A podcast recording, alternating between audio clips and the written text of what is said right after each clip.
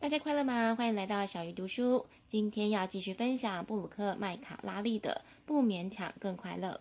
上一集我们学会了减少拥有，留下最好的。这集要来听作者分享正念，活在当下，看见美好。要说正念之前，作者先透过过去不够正念的生活，让大家知道他以前有多糟。例如每天赖床，无论工作、陪小孩、做家事，思绪都在别的地方或是下一件事，完全无法专注。他花了很大篇幅去描述过去毫无自觉的状况，希望提醒大家，如果他都能改变，你们一定也可以。只是他开始正念生活，源于一个很有趣的发现。他的家有个花园，有一天晒衣服的时候，发现一朵小花。他记得昨天还含苞待放，想不到过了一夜，它就开花了。因为这个小小的发现，他注意到其他的事情。于是他开始观察空气中茉莉香、女儿的眼神、老公会在出门前亲亲她等。当他开始观察这些大小事，正念就跟着一起来了。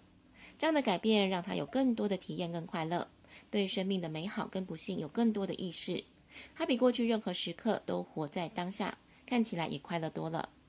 因为现在正念很流行，所以你可以找到相关的课程、影片、书籍。但作者认为还有一个方法，让你不用花钱花时间，那就是留意。如果你正在煮咖啡，那就留意咖啡香，留意热水注入杯子的声音。如果你正在排队，那就看看周围有什么人，他们都在做些什么。所以除了留意之外，作者也提供一些方法。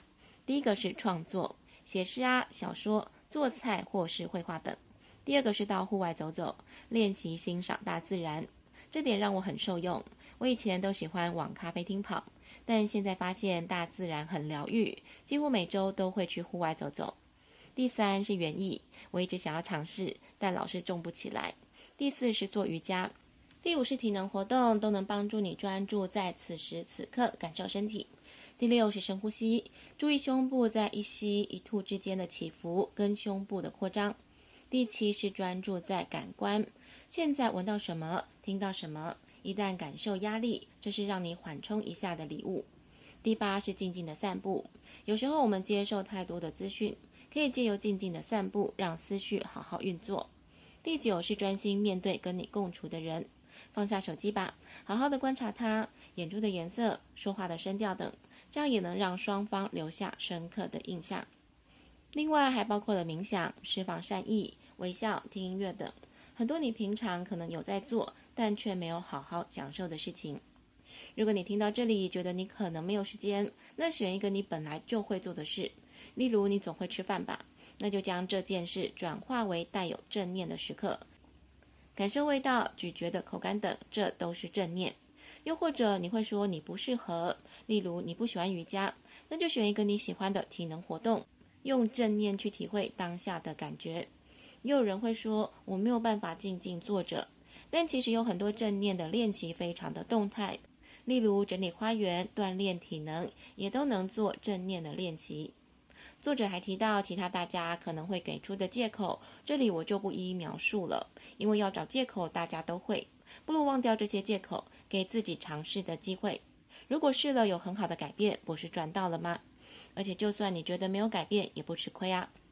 我自己尝试正念生活并不是很长的时间，但是我却从过去觉得平凡无奇的生活当中，感受到很多以往没有发现的乐趣。例如我以前不爱户外，常常觉得很无聊，但现在却几乎每周都要往户外跑。感受季节的变化，树木、花卉的姿态，阳光照射或微风吹拂的感觉，好像重新发现了这个世界的美好。我很喜欢这种美好的改变，也希望听到你们分享自己美好的改变。下一集要来学习如何不被手机绑架。小鱼读书，我们下次再会。